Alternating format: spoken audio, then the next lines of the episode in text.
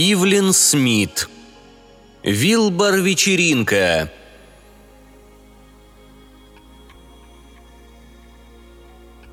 «Завтра вечером Парзилы устраивают Вилбар-вечеринку», – осторожно сказал профессор Слуут.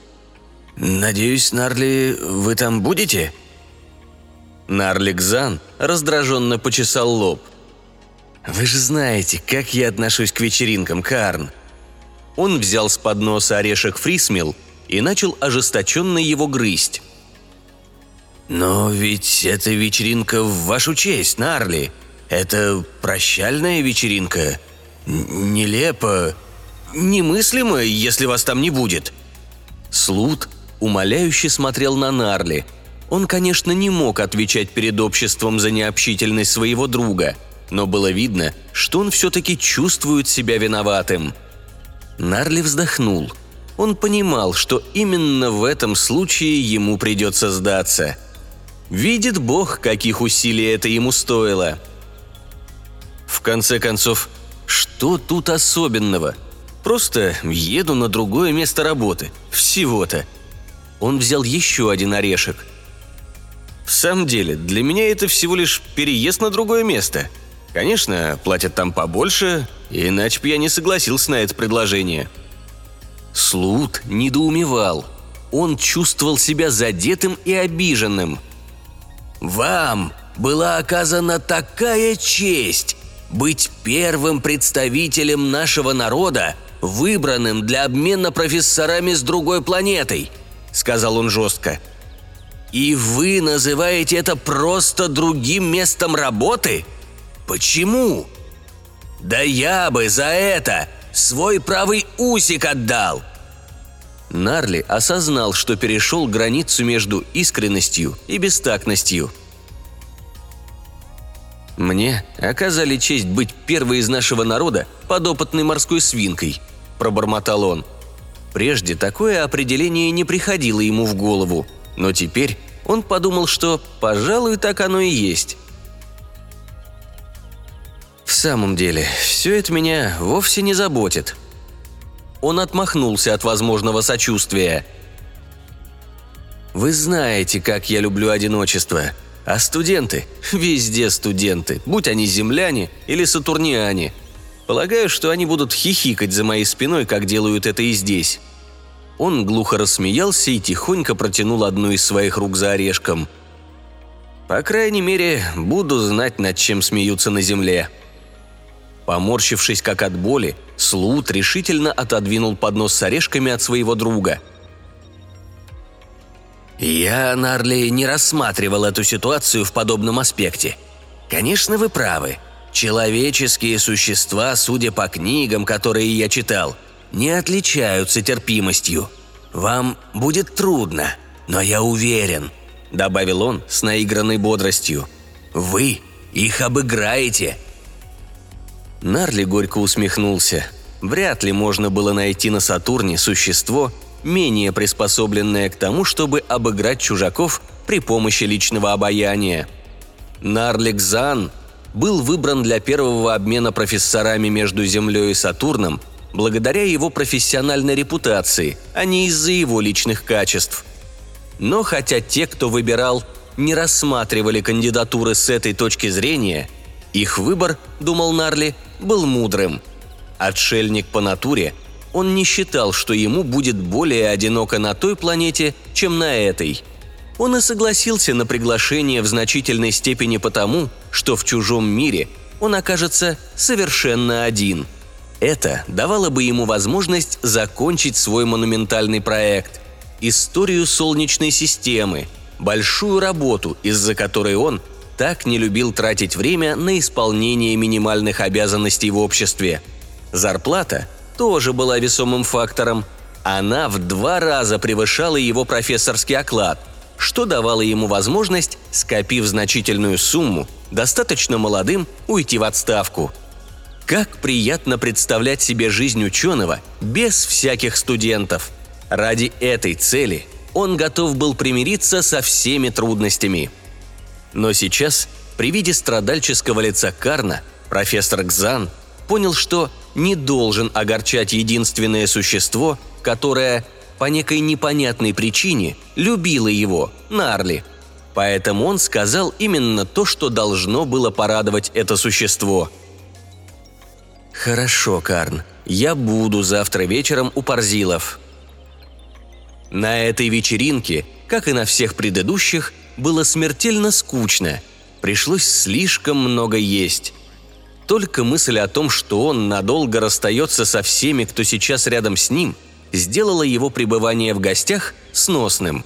Кстати, неплохо было бы и как следует наесться, ведь на земле вряд ли будет приличная пища, и ему придется приспосабливаться к чужой еде.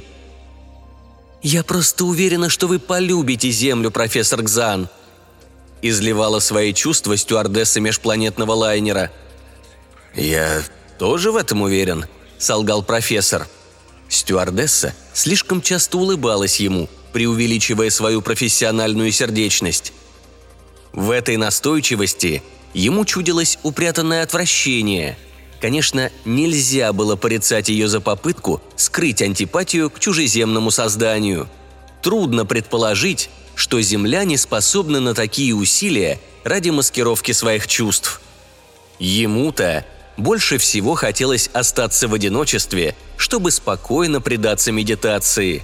Он планировал заниматься этим большую часть своего путешествия. «Вы чрезвычайно хорошо говорите по-английски», — сказала стюардесса. Нарли посмотрел на нее.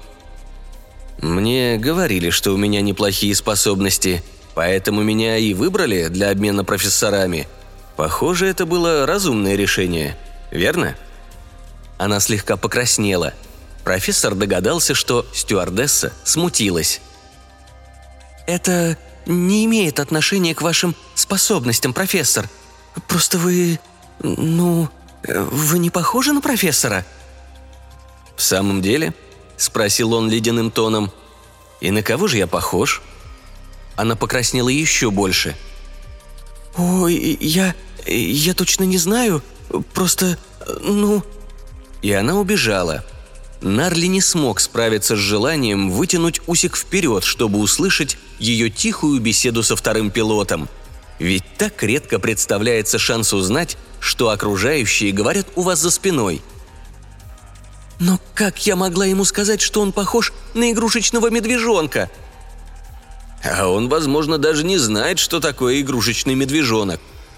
«Может быть, и не знаю», – обиженно подумал Нарли. «Но мог бы себе представить». Каким-то образом земляне ухитрились узнать, какие блюда он любит и непрерывно его кормили. К тому моменту, когда корабль приземлился, профессор значительно прибавил в весе. «Ну ладно», – подумал он. «Наверное, все это входит в дипломатическое обслуживание. На земле придется есть грубую местную пищу, и я снова похудею. Парингтон, президент Северной Америки, сам приехал на летное поле встречать Нарли, первого профессора по межпланетному обмену учеными. «Добро пожаловать на нашу планету, профессор Гзан!» – сказал президент с теплой дипломатической приветливостью и после некоторого колебания пожал верхнюю руку Нарли – мы сделаем все, что в наших силах, чтобы ваше пребывание здесь было приятным и надолго вам запомнилось». «Хорошо бы вы начали с климата», – подумал Нарли. Глупо было не подумать, как жарко ему будет на земле. Надев тесный костюм землян поверх своего меха, чтобы не сильно отличаться от местных жителей, Нарли жестоко страдал от зноя. Конечно, справедливости ради надо признать, что костюм – не был бы ему так тесен, если бы он поменьше ел на борту межпланетного лайнера. Парингтон указал на стоявшую рядом с ним женщину. «Позвольте представить вам мою жену». «Ох», – вздохнула жена президента, – «он очень мил». Президенты Нарли в оцепенении уставились на нее. После минутного смущения она широко улыбнулась Нарли и фоторепортерам – «Добро пожаловать на Землю, дорогой профессор Гзан!» – воскликнула она и, наклонившись, поцеловала Нарли точно в пушистый лоб. На Сатурне не целуются. Нарли достаточно много читал о Земле, чтобы знать, что европейцы иногда выказывают уважение таким своеобразным способом. Но ведь здесь Америка, а не Европа. «Сегодня я устраиваю вашу честь коктейль», Лучезарно улыбалась жена президента, разглаживая подол своего платья в цветочек. «Жду вас ровно в пять. Вы ведь придете, дорогой?» «С радостью», — уныло пообещал Нарли.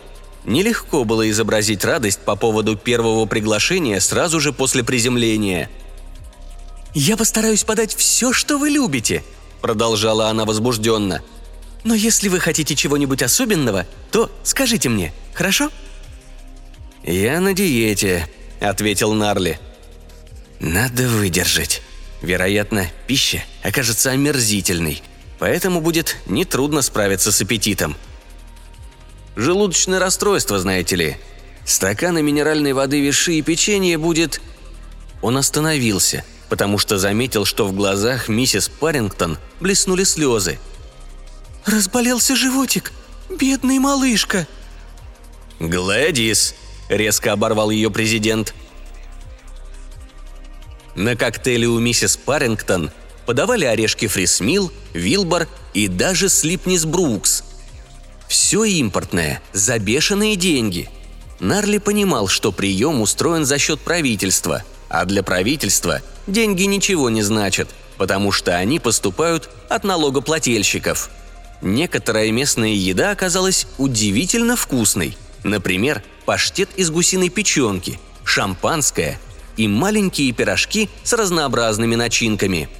Нарли испугался, что станет таким же, как злоугл. Стараясь не видеть своего отражения в зеркале, висящем на стене, он думал, что впереди его ждут постные дни. Кроме того, что он мог сделать, если все вокруг старались чем-нибудь его угостить? «Попробуйте, профессор Гзан!» Обязательно попробуйте это, профессор!» Разве эти люди не видят, как тесен ему его новый костюм? Все толпились вокруг него. Женщины ворковали, мужчины поглаживали, а Нарли ел. Ему хотелось поскорее избавиться от этой чрезмерной дипломатической любезности и оказаться перед естественной враждебностью студенческой аудитории. Запахи мела, чернил – гнилых яблочных огрызков в земной классной комнате так напоминали аудитории Сатурна, что Нарли немедленно почувствовал себя дома. Он знал, что его внешность не понравится студентам. Для молодежи естественно враждебность ко всему чуждому, незнакомому.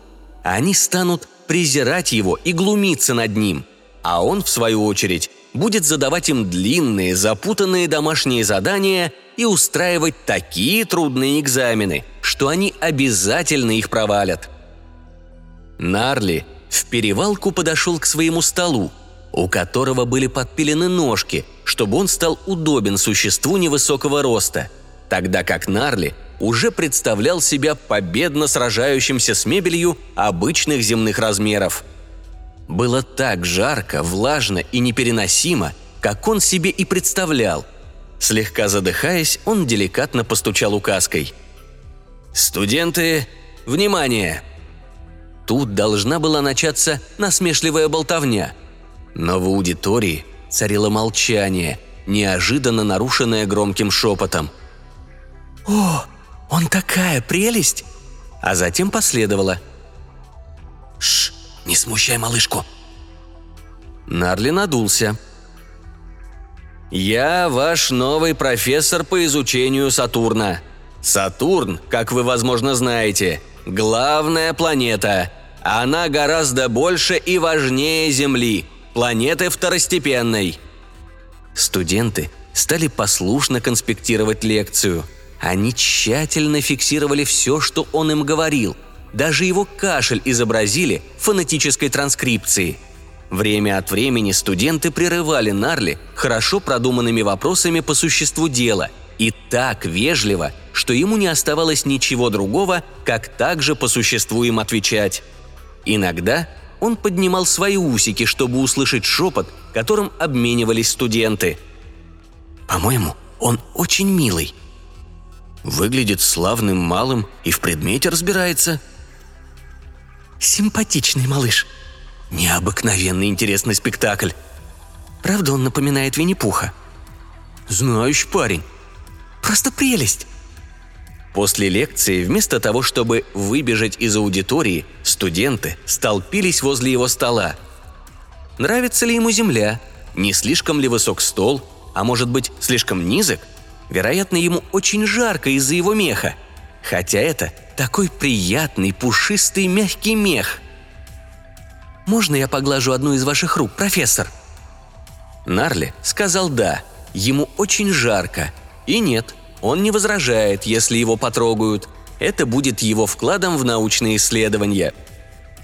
После обеда в преподавательском кафетерии у Нарли поднялось настроение. Так как пища оказалась практически несъедобной, Нарли ковырялся в тарелке, и это увидел управляющий.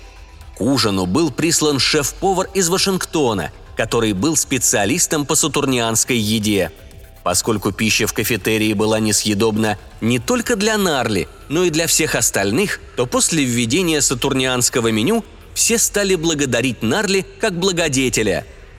Вечером, когда Нарли, разложив свои записи по истории Солнечной системы, собирался сесть за работу, в дверь его маленькой комнаты постучали. Он, ворча про себя, потопал к двери и открыл ее.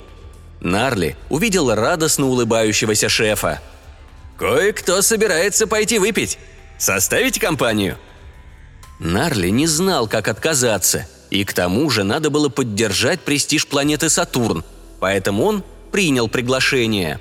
Обнаружив, что джин Физ даже вкуснее шампанского и куда эффективнее Вилбора, он рассказал несколько сатурнианских анекдотов, которые были восторженно приняты окружающими.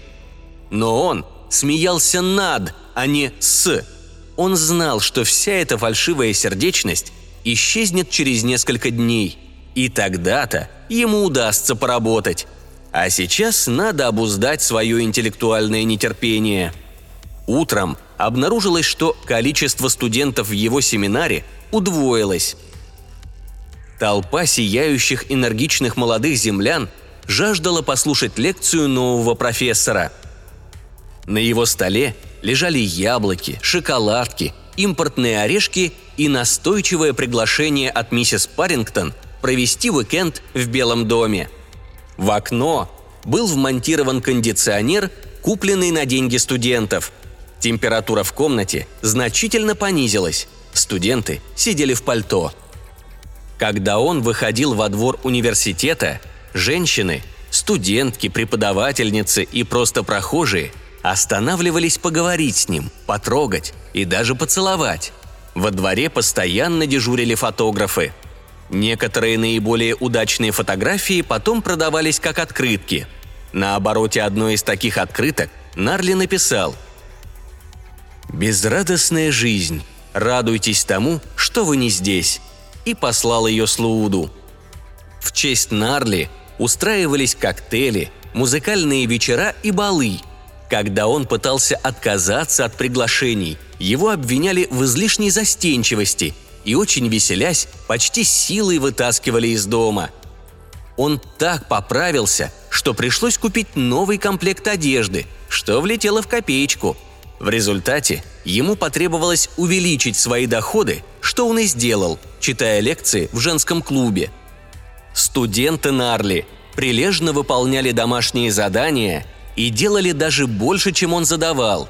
В конце года все не только перешли на следующий курс, но и отметки у всех были самые высокие. «Профессор Гзан», — сказал президент университета, «надеюсь, вы не забудете, что здесь вас всегда ждет место профессора. Мы были счастливы работать с вами».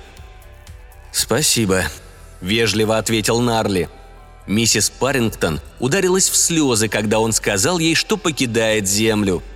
«О, мне будет так не хватать вас, Нарли! Обещайте, что будете мне писать!» «Да, конечно», – мрачно ответил Нарли. Это было уже 218-е подобное обещание. К счастью, Нарли был гостем правительства Северной Америки. Он осознал свою удачу, глядя на восемь корзин – на энциклопедию Земли в тяжелых кожаных переплетах, на которых было вытеснено его имя, на индийский головной убор, на живописный портрет президента Парингтона и шесть коробок шампанским. Нарли подумал, что доплата за лишний багаж съела бы весь ничтожный остаток на его банковском счете. На земле у него оказалось так много расходов. Одежда, чаевые в отелях, счета за лед – но не только в багаже увозил он память о земле. Новые часы из драгоценного металла мерцали на каждом из его меховых запястий. В кармане лежали бумажник из кожи высочайшего качества, платиновая цепочка для часов и урановая самописка, а галстук, расписанный студентками, держала бриллиантовая булавка. Вдобавок, ему подарили мешочек ручной вязки, полный орешками фрисмил, чтобы ему было чем развлечься по пути домой. «Ну, Нарли», – расплылся в улыбке Слут, – «вижу, вы поправились». Со вздохом Нарли плюхнулся в свое старое кресло. Пожалуй, для приветствия Слут мог бы выбрать что-нибудь другое, например, его измученный вид или одухотворенное выражение лица. «Полагаю, что на Земле в свободное время нечем было заняться, кроме еды», сказал Слут, пододвигая поднос с орешками. «Даже их еды? Вот вам фрисмил». «Нет, благодарю», — холодно ответил Нарли. «О, как вы, должно быть, страдали! Там было очень-очень плохо», — огорченно спросил Слут. Нарли вжался в кресло. «Там было просто ужасно», — Уверен, они не хотели вас обижать. Естественно, мы для них весьма странные создания». «Обижать?» Нарли горько усмехнулся. «Да они просто убивали меня своей добротой! Все время вокруг была суета, суета, суета!» «Нарли, оставьте ваш сарказм!» «Это не сарказм!» И я не был для них странным созданием. У них там есть любимая всеми игрушка, которая называется... Нарли вздрогнул. Плюшевый мишка. Я вызывал у всех сладкие воспоминания о детстве, поэтому они дарили мне свою привязанность и кормили, кормили, кормили. Слут от ужаса прикрыл глаза. «Нарли, вы очень отважный», — сказал он почти благоговейно. «Очень отважный и мудрый и хороший. Несомненно, все это вы должны рассказать нашему народу. В конце концов, земляне – наши союзники. Не хотелось бы возбуждать общественные настроения против них. Но со мной, Нарли, вы должны быть откровенны. Они отказывались обслуживать вас в ресторане. Вас изолировали в общественном транспорте. Они отодвигались от вас, когда вы подходили к ним поближе». Нарли ударил по столу всеми четырьмя руками. «Мне не давали возможности остаться одному. Все время рядом была куча народу. Рестораны умоляли стать их клиентом. Я должен был пользоваться личным транспортом, потому что в общественном меня осаждала толпа поклонниц. За такое короткое время вы стали подозревать даже меня, вашего старинного друга», – пробурчал Слуут. «Ну, не рассказывайте ничего, если вам не хочется. Скажите только, они насмехались над вами? Шептали еле слышно какие-нибудь оскорбления? Они...» «Вы правы. Я не хочу разговаривать об этом!» Слут, успокаивая друга, положил руку ему на плечо – Вероятно, разумнее всего именно это. Надо, чтобы прошел шок после таких испытаний. Нарли раздраженно хмыкнул. «Сегодня вечером парзилы устраивают Вилбор-вечеринку», — сказал Слут. «Но я знаю, как вы относитесь к вечеринкам. Сказал им, что после такого тяжелого перелета вы не сможете прийти». «Вы так сказали?» – иронически спросил Нарли. «Что дало вам повод решать за меня?» «Но...» «На Земле есть выражение. Путешествия расширяют...» Он посмотрел на свой живот. «Кругозор. И я обнаружил, что мне нравятся вечеринки. Мне нравится, нравится. Прошу меня извинить, но я собираюсь сообщить Парзилам, что буду рад прийти к ним на вечеринку. Хотите ко мне присоединиться?» «Ну...» – пробормотал Слут. «Мне бы, конечно, хотелось, но у меня столько работы». «Интроверт!» – воскликнул Нарли и стал набирать номер телефона –